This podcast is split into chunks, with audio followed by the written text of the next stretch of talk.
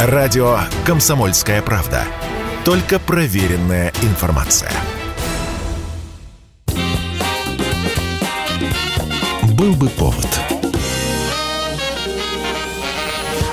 Здравствуйте, я Михаил Антонов, и эта программа «Был бы повод». 3 июля на календаре и рассказ о событиях, которые происходили в этот день, но в разные годы, ждет вас в сегодняшней программе.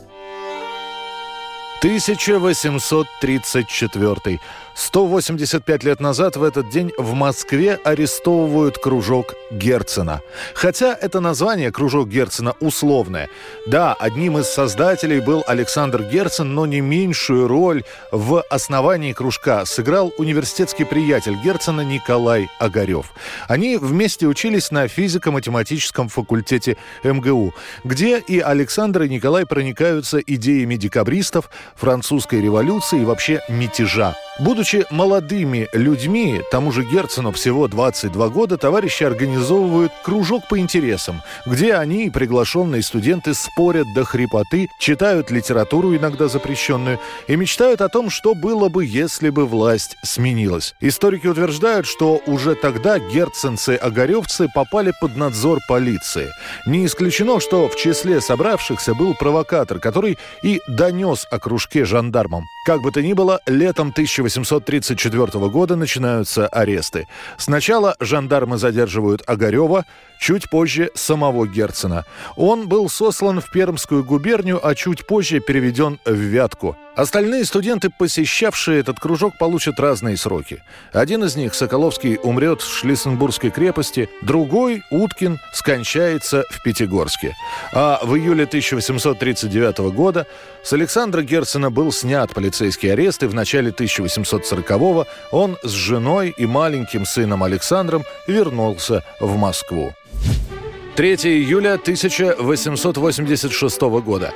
Изобретатель Карл Бенц из Мангейма совершает первый в мире выезд на автомобиле собственной конструкции и разгоняется на нем до 16 км в час. Бенц мечтает запатентовать свое изобретение и начать продавать эти самые патенты по всему миру. Деньги – это особенно актуально. В семье Бенцев на тот момент уже четверо детей. Второй из дочерей всего несколько лет от роду. Однако его изобретение еще на протяжении протяжении нескольких лет будет восприниматься как штука малофункциональная и более того опасная. Тем более, что во время одного из испытаний Бенц врежется на своей машине в стену дома и чудом останется в живых. После этого о чудаковатом инженере и его странной самодвижущейся повозке будут говорить как о местном курьезе. Папаша Бенц совсем с головой не дружит, утверждают соседи, указывая на Карла пальцем. Вы вообще не верите в мой автомобиль. А в прогресс вы верите, господин Манштедт? Вы вообще во что-нибудь верите? Я верю только в удачу, дорогой господин Бенс.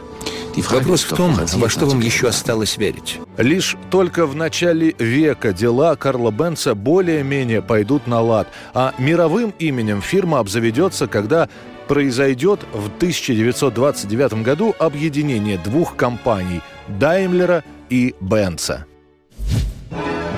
1897 год. В результате многочасовых обсуждений в ресторане «Славянский базар» Станиславский и Немирович Данченко решают создавать народный театр – Инициатором этой встречи был Немирович Данченко. Он видел, как группа актеров-любителей во главе со Станиславским давала несколько спектаклей, и в итоге пришел к выводу, что с этими людьми можно создавать актерское предприятие на частных условиях. В итоге переговоры между Станиславским и Немировичем Данченко идут 18 часов без перерыва. Как позже писал Константин Сергеевич, мировая конференция народов не обсуждает своих важных государственных вопросов с такой точностью, с какой мы обсуждали тогда основы будущего дела.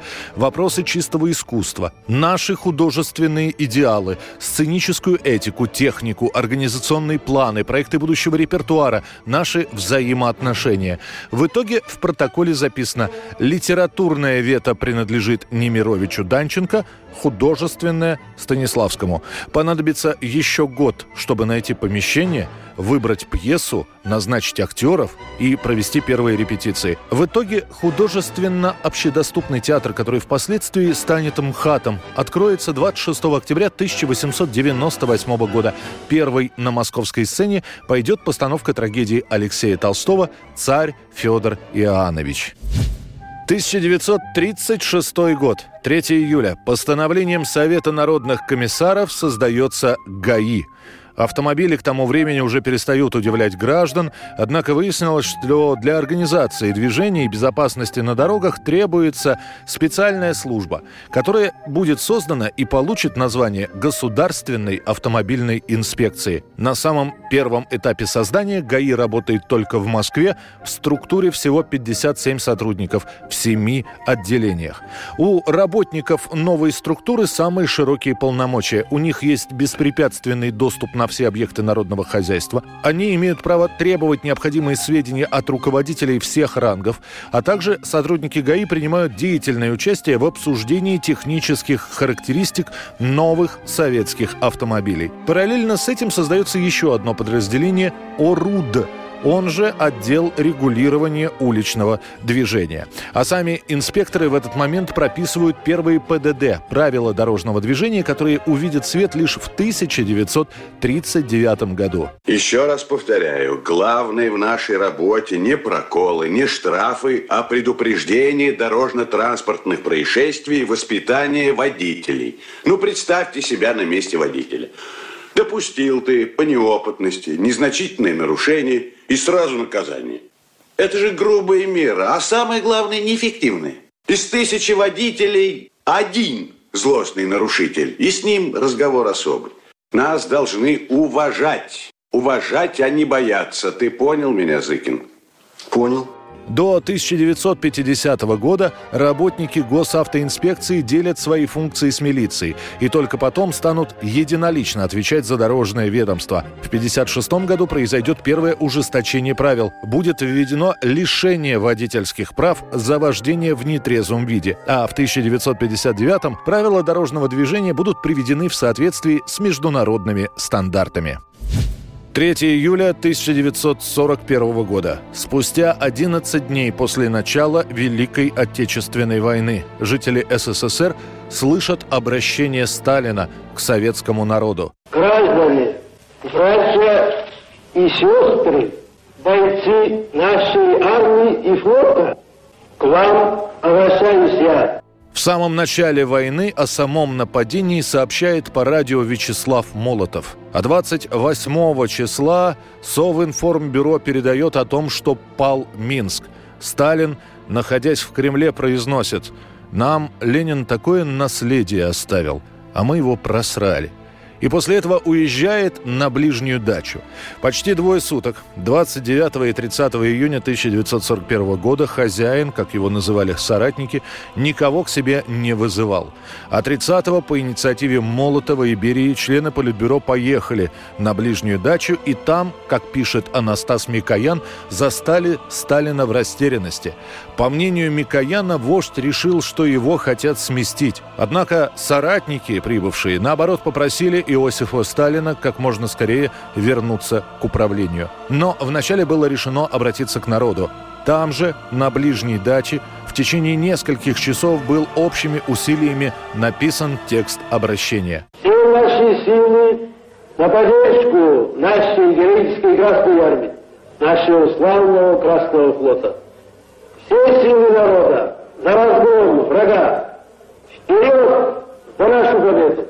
В официальных документах в массовом количестве после выхода речи Сталина отмечается позитивное воздействие речи Иосифа Виссарионовича на состояние трудовой дисциплины населения и конструктивный характер трудовой мотивации.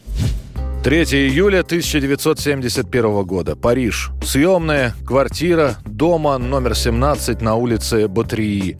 В 2 часа дня там находят тело – Мертвый человек лежит в ванной, которая наполнена уже остывшей водой. Еще через некоторое время выясняется, что этот человек – 27-летний музыкант, основатель и солист группы Doors Джим Моррисон. Известно, что за несколько часов до своей смерти он пил пиво и водку, а в последние два часа жизни еще и принимал наркотики. В итоге сердце не выдержало.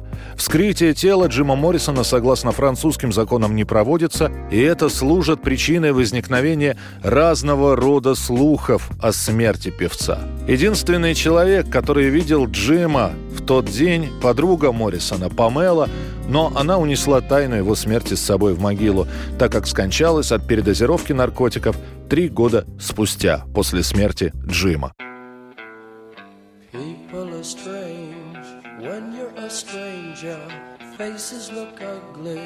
When you're alone. Women seem wicked when you're unwanted. Streets are uneven when you're down. When you're strange, faces come out of the rain. When you're strange, no one remembers your name. When you're strange when you're strange,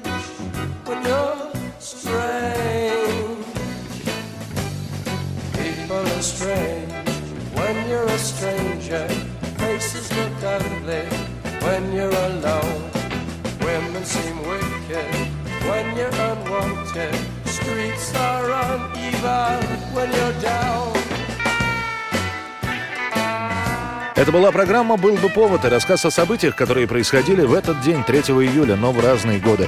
Очередной выпуск завтра. В студии был Михаил Антонов. До встречи.